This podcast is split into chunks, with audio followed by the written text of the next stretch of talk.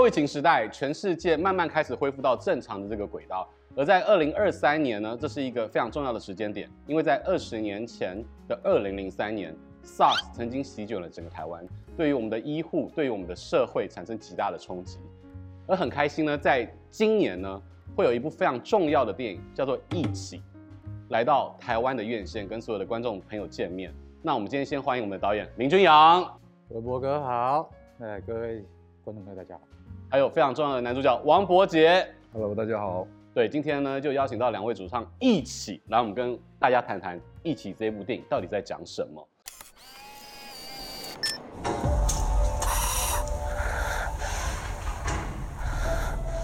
你不怕会死人啊？慢慢快起来！那其实它的背景啊，我觉得在后 COVID-19 时代，其实它的存在是一个很特殊的意义。可是他讲的是 SARS，所以我想要先问君阳导演好了。为什么会想要在这二十年后重新去重启去拍 SARS 这个题材？呃，二十年是一个很长的时间。呃，其实这个问题有一点点复杂。我觉得每一个故事能够被大家最后在电影院看到，我想那背后的故事其实历程都蛮长的。那对我来说，作为一个创作者，可能有一些些小私心是。你经历过的时代，你总要对这时代说点什么话。那你感受到的事情，你要 feedback。我觉得这是可能作为一个创作者一个呃基本的一个一个一个职业吧。哦，其实创作者就会干这件事情。那这个故事其实找上我的时间是二零二零年啊。那二零二零年，监制耀华找我去聊，说有一个本，你要不要一起往下进行，把它拍成电影这样？那这个本是当电电影优良剧本的。已经完整的一个一个剧本，那看了之后知道他要讲 SARS，那因为二零二零年其实疫情已经开始了，所以所以这件事情会不会突然是一种巧合，一种吻合，还是什么样神秘的力量让你们决定去做这个项目？呃，不知道，我觉得其实这部片有一些因缘具足的各种神秘的力量把我们推到现在，我们居然在二零二三年才要上映，因为二零二零年的时候我们还不知道疫情要持续多久，那当年。想要拍一个跟疫情相关的电影，用二十年前的 SARS 封院事件，然后来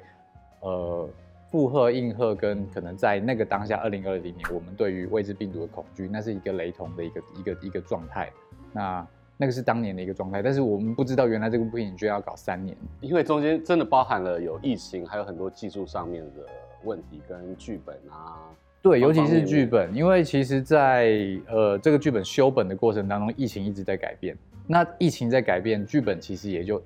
因为疫情，所以我们同时在改变。因为刚刚讲了某种起心动念，为什么我们要在这个时间点拍这个电影，跟现在当下大家正在经历疫情其实有关系。在二零二零年、二零二一年，那他们各自都有一些不同的氛围。关于疫情，对，比如说二零二零年，我们真的对这个病毒一无所知。我们只知道台湾守下来了，然后但是病毒的恐惧，我想那个时候大家应该余悸犹存，所以那个时候其实我们在写这个剧本的时候，一直在想说怎么让它更恐怖。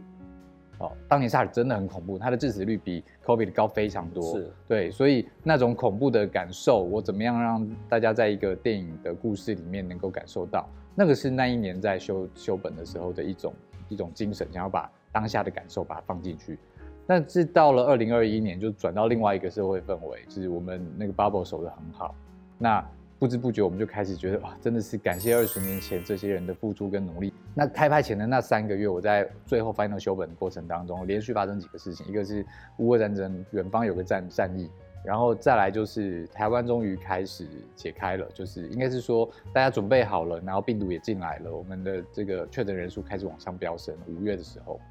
那这些东西其实都。在最后修本的过程当中，又开始变了，所以你又得调整，又得调整，所以我就开始从一个我要讲一个事件，变成讲一个惊喜对比，跟那个当下我们经历了 COVID 的这个疫情的感受，到最后其实把对于战争、对于呃地震、对于这种未知灾害，突然之间人的生命有可能突然受到威胁，甚至戛然而止的这个感受，把它放到最后的那个版本里面，所以最后这个剧本在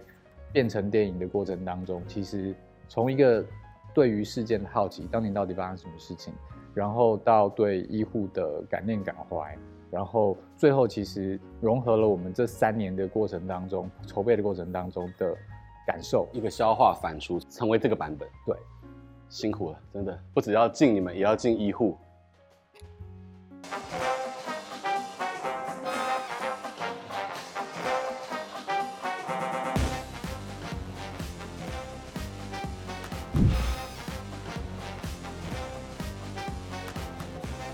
今天的这杯特调名字叫做 Wonder。那我们首先会将火龙果倒入杯底中捣碎，加入冰块，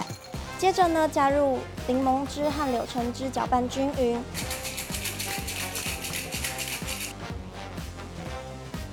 最后呢倒入我们的雪碧，再插上我们的干燥玫瑰还有柳橙片，这样果汁就完成啦。呼应这部电影一起，有如被拖入噩梦中的人们，在恐惧和未知中寻找一丝光明。这样我们的特调就完成了。好久没有跟伯杰喝了，是，而且还没有酒精。对，没有酒精。跟大家聊一聊，因为其实啊，二零零三年你还非常非常年轻。我国中。你对于 SARS 这个事件，就是在拍之前跟之后的认识有哪一些不一样的层次？我觉得开拍之前，当然我们做了很多田调跟功课，然后我当时也是国一，然后其实对。呃，你的生活圈都，只有在家里附近，所以其实那万华那时候对我来说很远，就是你会觉得好像没有不在同一个城里面，对，就就对对，不在同一个城，然后有点恐怖，然后但你有家人保护。那现在长大之后，面对到 COVID 的时候，我觉得就是没有家人保护，你要真的去面对这个病毒，就是病毒离你很近，我觉得就恐怖就来了。对，当时君阳怎么会想到要？邀请伯杰去饰演夏正医师这一个角色，因为他有一一个期间，大家就觉得就是帅，然后公子哥。可是，在夏正里面正义凛然，但是很多人性的纠葛，又成为一个好爸爸。对你，你当初怎么会去想到是伯杰？呃，其实是耀华的推荐啦，因为他们前面前面合作过骚人，然后再来就是合作过那个最最梦最梦者。对，然后我们在编写的过程当中，大概前两年没有特别讨论会是谁来演，然后开始往最后 final 的过程的时候，他就提了一些人选。对，那其实夏正这个角色没有第二个人选过，他就直接提伯杰，然后我就觉得，嗯，好啊，来来来，在白板上面一直就都是伯杰，嗯，没有没有其他人过，对，然后我觉得跟伯杰合作的过程很有趣啦，就是一起创作夏正的过程很有趣。对，因为夏正这个角色在原始的版本里面太太正义凛然了一点，然后跟伯杰本人的形象，就你觉得他为正义凛然加注了什么新的元素跟想象？就是呃，因为对我来说，伯杰的的形象上面对我来说，他一直都偏正面阳光一点。对对，所以放到一个也正面阳光的一个角色形象的时候，我觉得他有一点点就是有点无聊了，惊喜度没有那么高。对，而且也也也有有点不知道这个人应该在正面阳光什么这样，所以。所以后来的一两年，在调整这角色的过程当中，慢慢把夏正这个角色从原本的那个很光明，把它往现在看到这个比较油一点点、比较脏一点点、比较社会化之后的这个感受去走。对，我们我们的发展代号叫夏歪嘛，就是就是我们希望夏正最后是歪的，最后最后呈现的是是歪的，因为歪的才像人这样，所以我们开始把夏正往歪走。那其实那时候因为。原本下得很正的时候，我们就想过伯杰了，我们就已经想要跟伯杰合作了。那可是歪了之后，伯杰还适合吗？这是一个问题。对啊，因为伯杰在我心中从从以前看到大，就是一个形象非常清新健康。笑了吗？没有，我没想到我有这些形容词在我身上。在荧幕上面的角色确实是有，那就是你怎么样，如导演所说的，能够去加注这一些，不管是油也好啊，然后比较没有完全正面的这些元素。我觉得就是很谢谢导演，我们前期讨论过非常多次关于角色的东西，然后我们一直想说要怎么创造很多暗场，是观众看不到，但我们想要增加这个角色的厚度。所以我们在开拍前，我们有约出来几次喝咖啡，然后聊这个角色，就这十年他到底发生了什么事，变成现在你们看到的这个样子。因为他当初进医院，他一定跟呃静华一样，是充满热血，然后眼睛都有光的那种医生。这十几年发生了什么？就是发生了，所以我们在一直在讨论，然后包括他跟他老婆有没有离婚，或是他跟他小孩的关系怎么样，就是这一些设定，我们都一直在讨论。对，很有意思。就是，但是我我觉得这更有意思的事情是啊，就是因为纯粹就文字上面在改造这个角色的过程当中，那是一种虚构。就是当然我们填掉了不少人，然后也见了一些当年真的跟这个事件有相关的人事物，但是这个故事的这几个主要角色基本上都是全虚构的。那虚构的角色在编写的过程当中，经常会有一些因为某种目的性，所以他过度夸饰了的问题。比如说，我们刚刚想要把夏正变成夏歪，所以这个角色他就变得有点歪的有点过度。那其实伯杰来，然后我们讨论，以及其实我们在最后那大概一年多的时间，我们不停的找呃真实的医生做填调。比如说，我们确定他是一个胸腔的外科医师，所以我们就找了不止一位的胸腔外科医师聊说，这个剧第一个是这个剧本的 bug 有没有有没有 bug？如果他要开这个手术，这样是合理的吗？他有一些专有名词该怎么去处理？另外就是在这个过程当中，我就观察到了我，好多不同种类版本的外科医师。就是外科医师对我来说，就是当然外科医师我们看起来是那种就是技术很高，但我认识很多外科医师，其实他在手术台跟工作跟私底下截然不同。哎，对，我我不知道你你去填掉的是什么？我有认识那一种，就是可能就是下了手术台之后听交响乐，然后还是乐团的主唱，然后还会去环岛，或者是跟。平常这种教授级的是截然不同的人格，这就是最有趣的地方，就是我们都把职业标在这些人头上，我们就觉得，比如说医师应该冷静，应该某种程度的冷漠，应该要有一些些某种，因为刻板印象很聪明嘛，所以可能就我们这刻板印象会往上面贴。但实际上跟这些人坐下来聊天之后，发现，哎，医师不只是医师，医师也是一个人。那所以这个人很冷漠，然后这个人很热情。呃，这个人话停不下来，这个人惜字如金，每一个都不太一样。但是有一些些事情是在最后，我们让夏正出现在影片里面的样貌的时候，我对我来说，它有一点比起文字上面看到的这个夏歪要来的正的蛮多的。对，那是一个选择，就是我们还是一个写实的影片，所以其实这个角色他看起来必须像医生，而医生真的不会歪到哪里去。所以博姐，你是第一次演医师，那你做了，我相信有从开始填调开始做准备。你跟这些医生在交谈过程当中，有什么让你觉得很 surprise 的地方？我觉得我印象最深刻，不能说 surprise，但我到现在还印象很深刻，是那时候做填调，我跟当时在医院里面的一位林医师，就是我跟他聊天见面聊，然后他就有跟我分享很多里面的故事。其实像夏正。他就是他原本已经下班了，然后他上计程车离开了。他其实没事了，他只要不要接到那通电话，他不要回去，他不会被封在里面。那真实事件是有一位医师，他也是呃护理护理长，然后他已经下班了，他按电梯，他准备要下下楼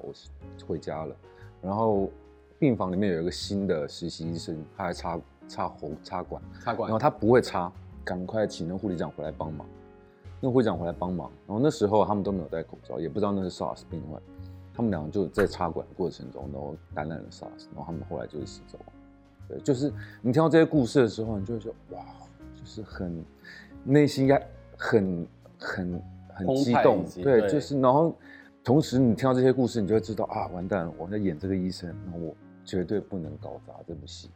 对，除了就是说心理层面上面，我们就看到了很多就技术层面的，对啊，你怎么样让自己成为一个在镜头面前。让大家相信你是可以开胸，然后我现在觉得你的缝纫技术应该会很好，因为在疫疫情里面有大量的这种就医疗的专业镜头，其实是非常的拟真。对，我想要从演员的角度跟导演的角度去探讨这一题，是因为你不管是插管，不管是开胸，不管是在这个缝纫，甚至有一场我觉得这个缝子宫的这个戏，其实是非常厉害的。你做了哪些准备？其实就是呃，那时候我们。开拍前当然是有专业的老师教我们，呃，动手术。然后其实光拿那个镊子看起来很简单，那个镊子我们练了一个下午。然后练完之后这里都受伤，对，就光拿镊子我们就练一下午。然后那时候呃开拍前还好有我们都有去试呃试拍，那应该算试拍，然后有整个画面，所以每天你就是起床的时候看，睡觉前看，然后想到就看，然后在家我们电视机前面就有我就会绑一条那个。牙呃牙线，那就每天在那边练习呃吹针啊什么的缝，每天。所以我就想说，你现在缝纫技术应该很好。没有没有，但我觉得那跟我们想象的缝衣服那个东西又是两回事，因为你是要拿一个镊子，然后透过镊子然后去缝，我觉得、不是直接手拿，不是手拿，手拿就就比较简单嘛，但你要透过那个镊子，然后在在那边缝，然后你要缝很很很快，然后有时候你快的时候，你就会忘了那是身体，所以我每次又缝太快，然后老师会说你要温柔一点。就是你会把它是人体，对，但你有时候就会忘，你很专心想要把它弄漂亮，但你又忘，你就会忘，所以要注意的东西很多。因为场景非常的拟真的时候，你可能就会更能模拟模拟到外科医师在手术上面那个心理状态。那是我觉得对于演员来讲是很大的帮助。对对，嗯，在那种生死交关的时候，你真的在在这个片场。你有你有什么心理感觉？如果你真的是这个外科医师，其实我当下在拍那几场手术戏的时候，我基本上是完全不管其其他人的，就是我那时候就是 focus 在我要完成这个手术，因为其呃开拍前我已经把它就是做动作，然后已经吸收到我身体里面，所以我我那时候当下我只觉得我要 focus 做完这这个事情，我那十二个小时我就是要开刀，我就是医生，我要做完这件事情，对。所以我一直记得，就第三天，我们拍三天嘛，然后拍完之后，我跟导演就击掌，我们两个终于笑，就是终于我们结束了。而且透过一起，其实里面还发生了一些真的真实存在于当当时，可能连医护自己都会很恐惧，甚至罢工，甚至是想要产生一些其他负面情绪的这种观点。但是我觉得。两位从演员跟导演的呃角度上面来讲，其实这次没有很煽情。我觉得，因为我过去对于和平医院 B 栋八楼的研究跟了解，那后面有非常多的政治跟其他甚至不堪。如果你要放到商业的题材里面来讲，它是绝对可以撒狗血。可是你们没有，我觉得君阳站在一个另外，你说客观也好，或者说你这。三年泡在这个题材里面也好的一种很特殊，我称之为温柔，可能你不觉得是温柔的一个角度啦。你为什么会把那些看似可以卖钱的东西反而拿掉了？第一个我不确定那个东西到底卖不卖钱，这个我真的我觉得这个市场太诡谲了，我我没有办法说有有那些元素就等于会卖钱。但是这个故事对我来说，我我作为一个创作者，我必须要找到我跟他的距离在哪里。我凭什么要去说这个故事？以及这个故事对我来说，我最感动的点是什么？我必须一直挖深这件事情。那挖到最后，对我来说，第一个事情是这个故事写作的人是一个真实的医护。我们的编剧纯汉就是一个真的护理师。他到写作的过程当中，这个 COVID 的过程当中，他都在急诊室执勤。透过这样一个。护理师的身份，他非常深入的理解护理师在职场的遇到的状况，尤其是疫情当中的那样的很直面病患的状况。他透过这个故事，这个故事其实写了一些医护的心声出来，啊，是而且是很很从 inside，这个事情是我碰不到的，所以我其实非常惊喜的是，为什么这个这个故事能打动我？某个点是这个。那你要讲 COVID，你要讲 SARS，其实它有各种面向可以切入，你可以非常政治，你可以非常。惊悚耸动，你可以什么？就是有有各种方，有有就是非常非常多可以很 drama 的东西可以去切入。但是我们选择了这个点，第一个是因为纯汉他写了这个观点，医护的观点，他从 inside 去写医护的观点，这是我我我拿下来，我觉得这个我要。然后另外一个事情是我加入我作为一个导演，我要去利用这个故事来讲什么的事情，我要找到我自己对这个东西的感受。那第一个感受是对医护的感谢，是不用讲。然后另外还有。一个事情是我自己对生死的一个一些一些体悟。我这辈子跟医院最靠近的距离是我爸爸过世的时候。我爸爸过是是他是呃猛暴性肝炎过世的。那他呃从发病到住院到出去七天就走了。那我在那边就是陪了他七天，那是一个非常突然的过程。所以对于一个你来不及说再见的一个一个。心情，那是我跟医院最直接的靠近的一个状态，然后跟生死最靠近的状态，那个是我的生命也也不久之前，七八年前，对。那所以在看着这个故事里面，我其实不知不觉，我我忍不住，我就把志伟跟呃那条线把它拉大一点点。我想利用太和这样子的一个过度关心的一个护理师，然后去关照一对就是可能面临绝症要面对死亡的一对父子。然后有一些些关于生死的辩证，其实是我利用这个故事，其实想要反出我自己内心的部分。伯杰在现在人生，我觉得是最好的时候。你有接触过生死这么靠近，或者因为一起而产生一种新的体悟吗？其实我觉得，呃，我在开拍的时候就有遇到，就是我女朋友的狗狗过世嘛。嗯，那个当下其实原本我是要，因为它是安乐死，所以已经排好医生时间，所以那时候我已经原本要回来台北了，然后送他最后一程。但结果我们临时要加拍一场戏，那我当天就回回回不去陪他。那个当下其实很很很痛苦，很纠结。就是我觉得，就我们这部戏冥冥冥之中真的有很多东西是它发生，就跟我们戏里面一模一样。我就跟夏正一样，我回不去。然后，但我很想我的。很想见他最后一面，但怎么办呢？我要工作，我还是得把我的事情做完，然后隔天再回去送他，最后火化他这样。那时候就那时候感受很很震撼，很强烈，很强烈，非常强烈。我记得中午放饭的时候，我才可以忍着眼泪，然后下去，呃，用视讯看他最后一面，然后一个人在下面哭，然后眼泪擦干完上去，你还是继续拍戏这样。所以啊，所有的戏剧戏如人生，人生如戏。其实每一颗新闻镜头或跟新闻照片都可以体现了一个真实跟一个事件，而歌都可以成为一个故事。因为这样的故事可以透过两位呈现在大荧幕上面。其实非常感谢两位的付出，以及因为一起，然后在二零零三年台湾这个重大的医疗事件，让我们不会再忘记。对，谢谢两位，然后也谢谢大家今天收看，谢谢，谢谢，辛苦了。